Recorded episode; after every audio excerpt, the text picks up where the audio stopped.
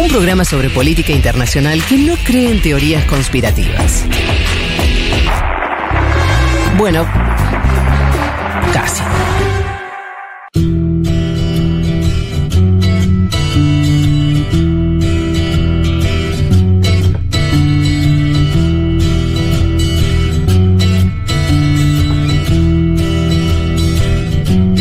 Bueno, aquí estamos de vuelta. Me confirman nomás que estamos entonces en comunicación con Jorge Sharp, alcalde de Valparaíso. ¿Qué tal, eh, Jorge? Te saluda Federico Vázquez de Buenos Aires.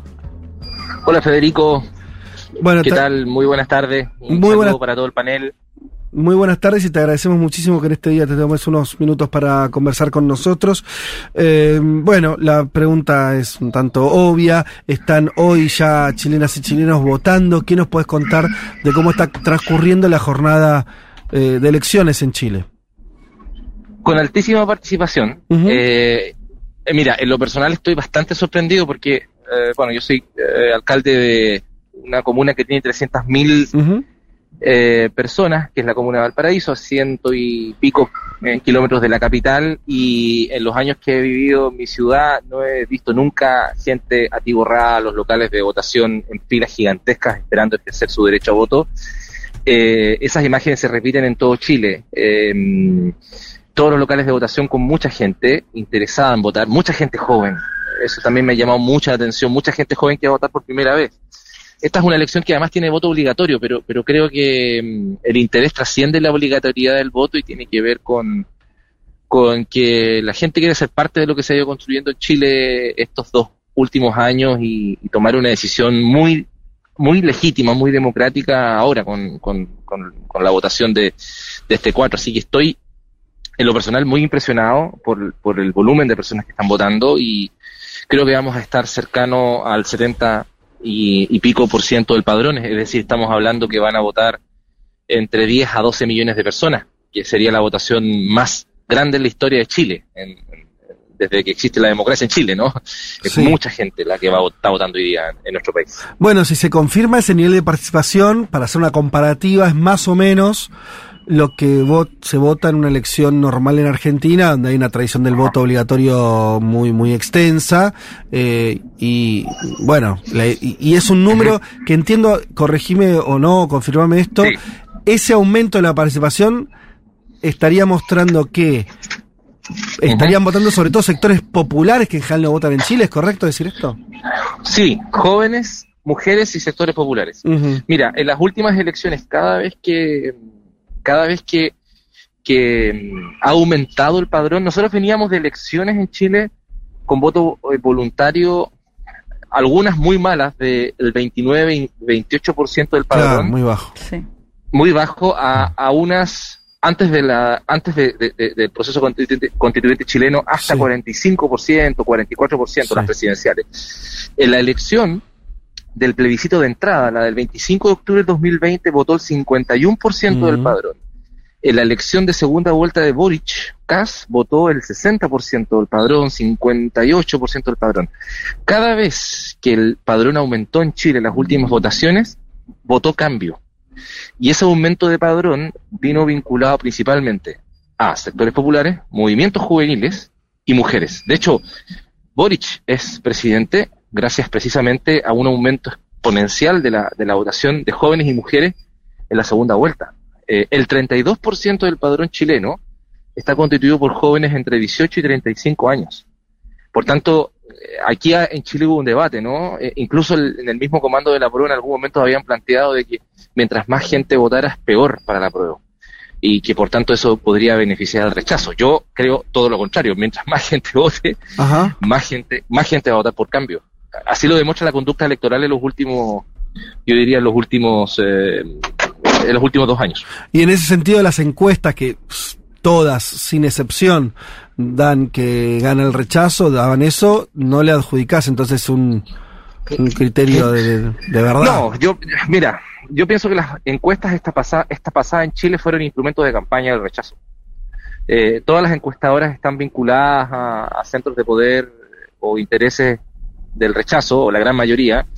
Eh, en la última semana empezaron a, apar- eh, aparecieron algunas encuestas que daban ganador a la prueba, De hecho, también algunas eh, algunas universidades comenzaron a desarrollar frente a este frente a esta frente a esta situación eh, modelos de predicción matemática que, eh, que daban ganador a la, a prueba. Entonces, a mí me parece que las encuestas tienen tienen van a tener que ser una autocrítica bien grande después del día de hoy. creo que mm, la, va a ganar el apruebo Acuérdense de mí, va a ganar, Jorge, con mucha diferencia, con mucha diferencia Jorge Leticia te saluda, ¿cómo estás? Eh, bueno, mi pregunta iba un poco en esto, esto último que estás diciendo, ¿no? Eh, había un poco, o lo escuché varias veces, esto que decía, bueno, las encuestas dicen una cosa, las calles dicen otra, en base a la masiva, el masivo acto por el apruebo de, de este jueves en el cierre de campaña. Eh, así que, ¿estás confiado de que hoy va a ganar el apruebo? ¿Cuáles son, no sé si es que manejan números, si es que ya hay algo en base a lo que ya se votó? ¿Cómo se está viendo eso? Hola Leticia, ¿cómo estás? Buenas tardes. Eh, mira, la gente en Chile votó, votó la nueva constitución el 25 de octubre del 2020. El 80% de los chilenos y las chilenas dijimos que queríamos una nueva constitución. Entonces, a mí me parece que, que es muy, es muy difícil, es, muy, no quiero decir imposible, pero muy recontra difícil que eh, ahora hay una voluntad mayoritaria para decir de que la gente no quiere una nueva constitución cuando tenemos una propuesta que se hace cargo de las demandas de millones de personas eh, de, miles de grupos sociales que han estado excluidos históricamente. Entonces, a mí no me, no me termina de, de, hacer sentido estas posiciones que dicen de que no, que la gente ahora va a rechazar porque el texto eh, no es el que corresponde, que el proceso tuvo excesos. No, yo, es muy difícil pensar de que eh, el, pueblo chileno vaya a girar tan radical y brutalmente hmm. en, en, su posición. Porque además en el, en el sector del rechazo están los mismos que durante 30 años no quisieron cambiar la constitución. Entonces, la gente no es tonta. Si alguien te está diciendo que ha sido político y, o política los últimos 30 años, que no, es que rechaza porque después vamos a hacer una nueva constitución mucho mejor de la que hay ahora, no sé, es como, es, es como, es un poco eh, es poco, poco creíble, diría yo. Em, ahora, lo que, hay, lo que ha ido saliendo, Leticia, son la votación a boca de urna, resultados a boca de urna del, exterior. Em, en varios países del exterior donde gana, eh, gana en casi todos los lugares, salvo en China y en Malasia, el, em, el rechazo, en el resto gana todo el apruebo por amplia diferencia. Cercano, por ejemplo, la mesa de Nueva Zelanda, la apruebo ganó con 75%, en la mesa de Japón con casi 70%. Bueno, están, están todos en Twitter y en Internet los resultados a boca de urna. Eh, si la gente en Argentina quiere seguir el resultado de la elección, tiene que ingresar a la página cervel con v.cl. Ahí aparece todo y es en tiempo real. Realmente el, el, el, el, avance de los resultados es muy expedito y se va viendo comuna por comuna cómo va votando la gente en Chile. Estamos hablando con el alcalde de Valparaíso, Jorge Sharp. ¿A, partir de qué hora están esos resultados? Mira, las urnas cierran a las 6 en Chile. Eh, no sé cómo estamos de diferencia horaria ya. Una hora. A las 6. Ah, entonces a las 7 Argentina. Entonces, 7 y media van a empezar a aparecer los primeros resultados en la página y se van actualizando muy rápidamente. Yo, yo creo que de aquí a las 8 de Argentina vamos a tener clara la tendencia. Jorge, eh, te, te, saluda Juan Manuel Car. Te noto optimista, lo cual es importante para el progresismo continental, porque es una, es una elección que en algún aspecto se venía cubriendo como por perdida del ámbito periodístico. Eh, me interesa tu entusiasmo, pero te voy a ser el abogado del diablo. ¿Qué va a pasar, con ¿qué va a pasar con la población más 50 que estuvo confinada durante la pandemia, buena parte, que no se movilizó eh, tanto en las elecciones, sobre todo en el plebiscito de entrada y en la elección presidencial en la cual fue triunfante Gabriel Boric, porque si esa población más 50 va masivamente a votar hoy, eh, como se puede esperar, puede también eh, modificar el curso, ¿no? Vos, vos eras muy, vos sos muy favorable a decir, mujeres, jóvenes, ¿no? Y, también está el otro segmento que uno puede llegar a tildar más conservador, que juega en la elección y que va a ir, me parece. Sí, claro que sí. Van a. Y, a ese segmento apostó el, el rechazo, ¿no? Mira, a mí me parece de que hay un segmento que va a haber que estudiar bien cómo va a votar, que es el segmento que tú comentas, yo diría como entre los 45 y, y 60 años, ¿no? Ese es, el, ese es un segmento interesante en cómo se comporta electoralmente, porque ¿sabes qué? Tengo altas expectativas de lo que va a ser la gente mayor, los adultos mayores en Chile. Eh, adultos mayores que, que se vinculan a la discusión constituyente en Chile por sus nietos o nietas o hijos o hijas jóvenes. A mí me ha pasado mucho de que mucha gente mayor eh, me ha comentado que, que, va a votar a prueba cuando tú piensas que de repente los mayores son más conservadores, son más renuentes a los cambios, en fin, pero que va a votar a prueba y no rechazo porque se ha producido un diálogo intergeneracional. Hola. Uy, se cortó el, se, se cortó. Justo yo hablaba con una amiga chilena que me decía que había acompañado a su abuela de 91 años a votar por el apruebo. Y hay algo que te dicen las encuestas que es interesante, que es si vos, eh, el segmento de edad, el, que está más a favor del rechazo son los de 40 y 50, no son los más... Es lo que mencionaba, ah, es justo lo que mencionaba, claro, 40 50. Eh, bueno, si lo, eh, te quedaste con una pregunta atragantada vos, Elman. ¿Qué, le ibas a preguntar? Adelantémosla por si recomponemos la, comunicación ya lo hiciste. ¿Qué mirar? ¿Qué miraría él más allá del resultado? Digamos, o sea, ¿no? ¿A, qué le ponemos Me parece que el resultado está todo. No, no. No, está todo. No, porque vos, eh, y eso es el otro tema. Ahora, estamos, retomamos la comunicación con el alcalde de Valparaíso, Jorge Sharp. ¿Estás ahí, Jorge? Se volvió a cortar bien. Bueno, esos problemitas. Por suerte lo tuvimos algunos minutos. Muy entusiasmado. La verdad, esa para mí es la nota. Yo estoy descolocado, ¿eh? No, no, no, digo, si hoy gana la prueba, vamos a tener una nota testigo hoy, ¿no? Eh, sí, tendríamos que haber apostado. Y si no, también, al revés. Y si no gana, también va a ser testigo porque fue muy enfático y dijo que casi todos los segmentos van a ir a votar a favor de la prueba, porque mencionaba jóvenes, mujeres, adultos mayores, dijo también. A ver, acá estamos ahora sin comunicación de vuelta con Sharp. ¿Me escuchás ahí? ¿Nos escuchamos? sí, eh, perfecto. Yo decía que se, ha ido produciendo en Chile desde hace dos años, desde que se instala el proceso constituyente, un diálogo intergeneracional entre los viejos, las viejas, los, mayores, los abuelos, las abuelas y, sus y sus nietos. Eh, y mucha, mucha gente, mucha gente mayor va a votar a prueba porque cuando tú le preguntas a la gente mayor, ¿cómo son sus pensiones en Chile? Las pensiones en Chile son una miseria. Sí. Son miserables las pensiones en Chile. Entonces, la posibilidad de tener un nuevo sistema de pensiones, la posibilidad de tener un sistema de cuidados a las personas mayores, una mejor salud, eh, tiene que ver con, con las demandas más antiguas de, un, segmento muy importante de, la población. Entonces, no me parece que sea tan, tan automático el decir, mientras más edad, más conservadores, no. Me da la impresión de que, que es una elección que que es bastante más eh, impredecible en algunos sectores. Yo, yo creo que sí hay una, una previsibilidad que, que, que, está vinculada al sector juvenil, ¿no? A los jóvenes. Los jóvenes van a votar mayoritariamente a prueba. Mm. Hoy día en mi, fila, en la mesa 164, para entrar a mi local de votación, había mucha gente joven que me dijo, alcalde, esta es primera vez que yo vengo a votar. Eh, yo no he votado antes, quizás alguna vez voté mm. por usted, pero no, no he vuelto a votar nunca más. Eh, por tanto, va a ser muy interesante eh, desde la perspectiva de la politología o de la ciencia política, analizar la forma en que se comporta el padrón, que por primera vez va a votar lo que ustedes decían, lo que vota eh, una elección argentina, 10, 12 millones de personas, eso es mucha gente, casi el 70% del padrón, 75% del padrón en Chile. Jorge, ¿qué tal? Acá Juan Elman te saluda. Te quería preguntar, digo, más allá del resultado, que es lo más importante. ¿A qué le pondrías el ojo hoy? Declaraciones dirigentes, repercusiones, o sea, ¿qué otra cosa mirarías hoy después del resultado?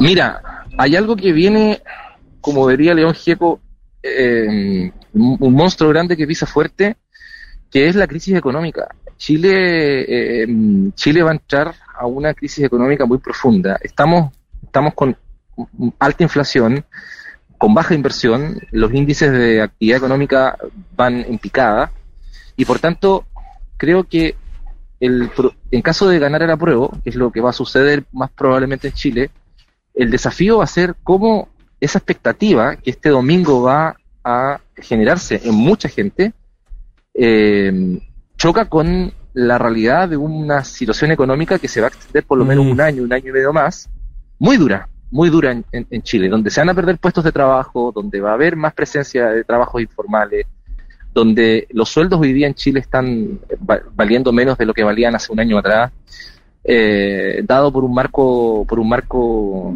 internacional muy jodido eh, y que y que yo creo que al final eso va a, impactar muchísimo en la vida en la vida cotidiana de la gente. A mí eso es lo que me, parece que es lo más preocupante. Entonces, la nueva constitución eh, construye un nuevo Estado, un nuevo Estado con más herramientas, con más capacidades, con más obligaciones.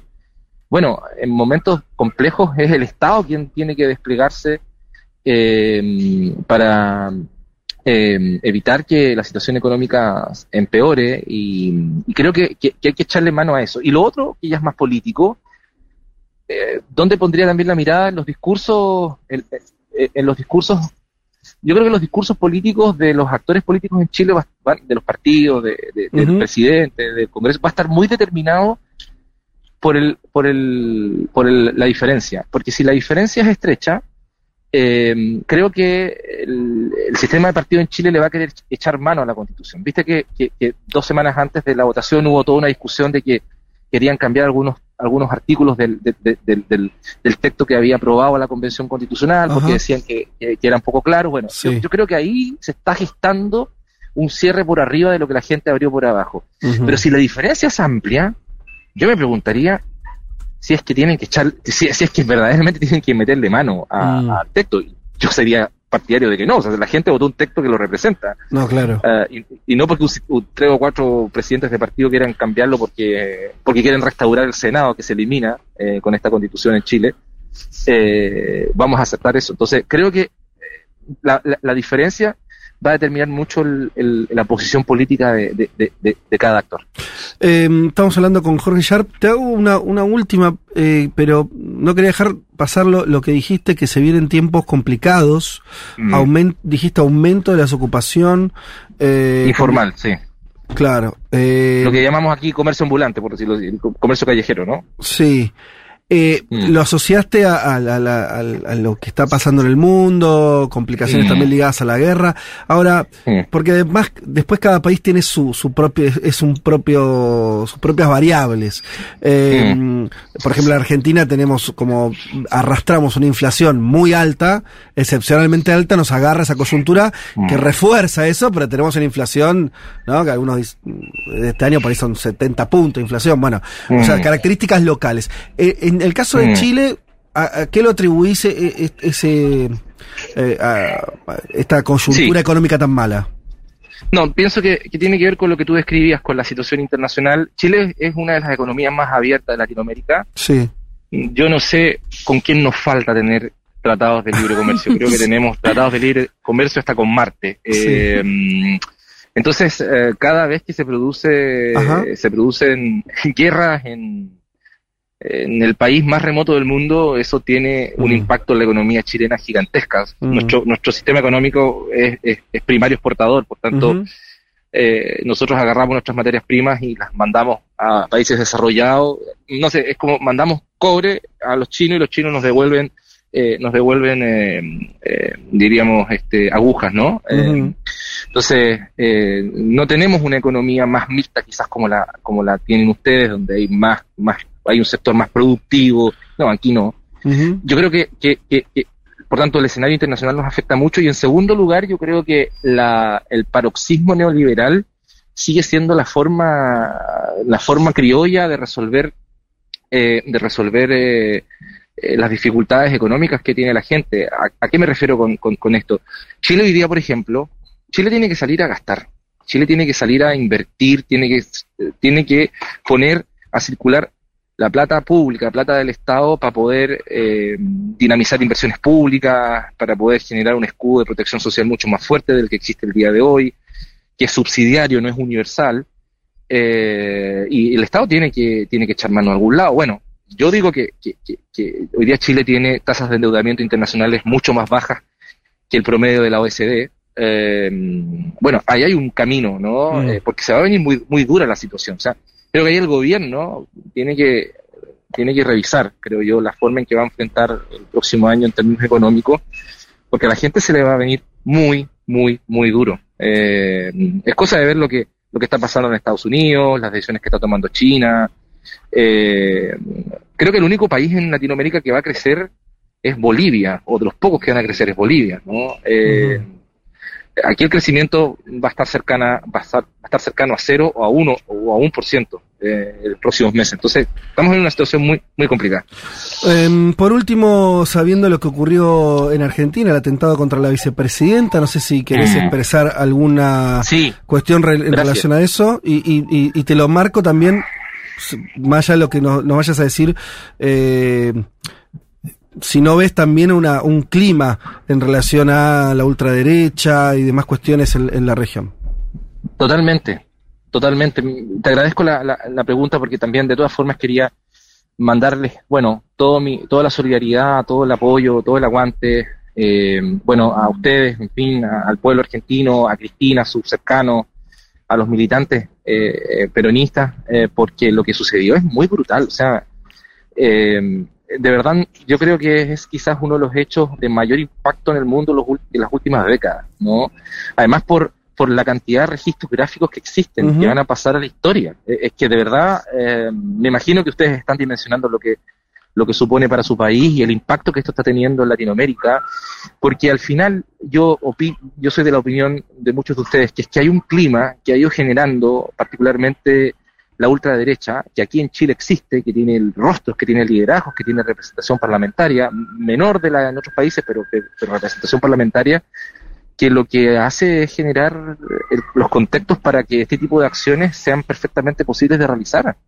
Eh, entonces, eh, creo que el avance de la ultraderecha en el continente eh, tiene que ser detenido, pero, pero, pero por la vía de la democracia. ¿Y qué significa eso? Mejores políticas sociales, mejores capacidades, mejor, mejor, más posibilidades para que el pueblo incida en la toma de decisiones, tolerancia cero a la corrupción, en fin, creo que, que eh, eh, de esa forma eh, le cerramos el paso a la, a, la, a, la, a la ultraderecha. Ya sabemos lo que está pasando en Europa, mm. pero no podemos permitir que esto suceda acá y ojalá que, bueno, que, allá se esclarezcan los hechos, pero que, que ese debate crispado que tienen ustedes es el mismo que tenemos acá. O sea, aquí hace un par de días le pegaron al, al hermano del presidente, un diputado le pegó un puñete, un combo, en el no sé cómo dicen allá, sí, en el Congreso.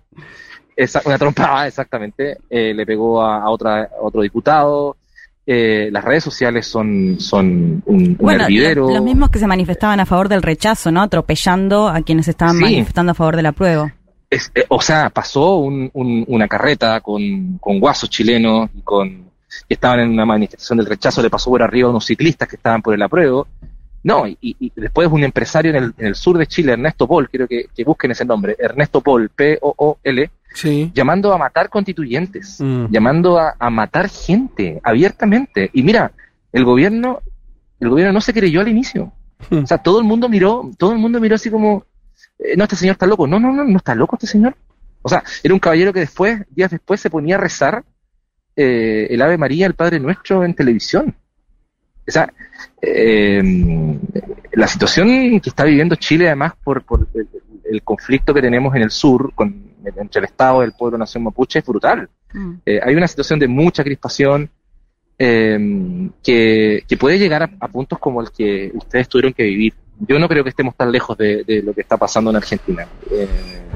Por eso creo que es muy importante parar a esta gente ahora, pararlo con más democracia, con mejores políticas sociales, como te decía, con tolerancia cero, eh, la corrupción, con respuestas a la crisis económica que hoy día está viviendo nuestros países, con respuestas concretas para que la, la, vida de la gente cambie, eh, porque si no, lo que hace aquí la ultraderecha es, es girar la, la, explicación de los males que está viviendo Chile a la migración, mm. a la izquierda, a los sectores populares, a los jóvenes, a las lesbianas, eh, a las mujeres, a las negras, eh, a los haitianos, a, en fin, a los mapuches, que es el discurso que, que, sabemos que llevó al mundo en el siglo XX a lo que, a, a, a lo, que lo llevó. Entonces, eh, no basta solo con condenar, hay que actuar. Claro. Esto lo dice Jorge Sharp, alcalde de Valparaíso. Jorge, te agradecemos eh, la comunicación, el tiempo que te tomaste. Fede, eh, y decirle que tenemos un montón de oyentes en Valparaíso. Totalmente. Y que por lo optimista que lo vemos, creo que hasta podemos eh, apostar un pisco o un fernet. ¿Te lo llevamos o lo traes? Un Fernet. Me llevo, no, llevo un pisco. Llevo un pisco. No, no, pero debería ser al revés. Porque vos apostás porque gana la prueba, estás seguro. Entonces, mejor sería que te llevemos el Fernet. Les voy a contar. Yo estoy aquí contestando la entrevista en un supermercado. Me vine, a comprar para comer algo y me ha saludado por lo menos 15 personas con el dedo para arriba diciendo vamos por la prueba. Así que no, yo creo que nos va a ir bien hoy día. Bueno, Jorge, estaremos, en todo caso lo, dejamos para hablar en, en, otro momento. Eh, bueno, un poco lo que ensayamos acá. Después del resultado vendrán una serie de debates en, en Chile, que son debates que impactan en la, en la región, ¿no? Esto un poco que, que estabas explicando. Y, y bueno, veremos cómo, cómo sigue todo. Te mandamos un saludo muy grande. A ustedes también y felicitaciones por el tremendo programa que hacen domingo domingo. Los escuchamos muchas veces aquí desde Valparaíso. Así que que tengan un excelente día. Un, abrazo, Leti. Un abrazo grande.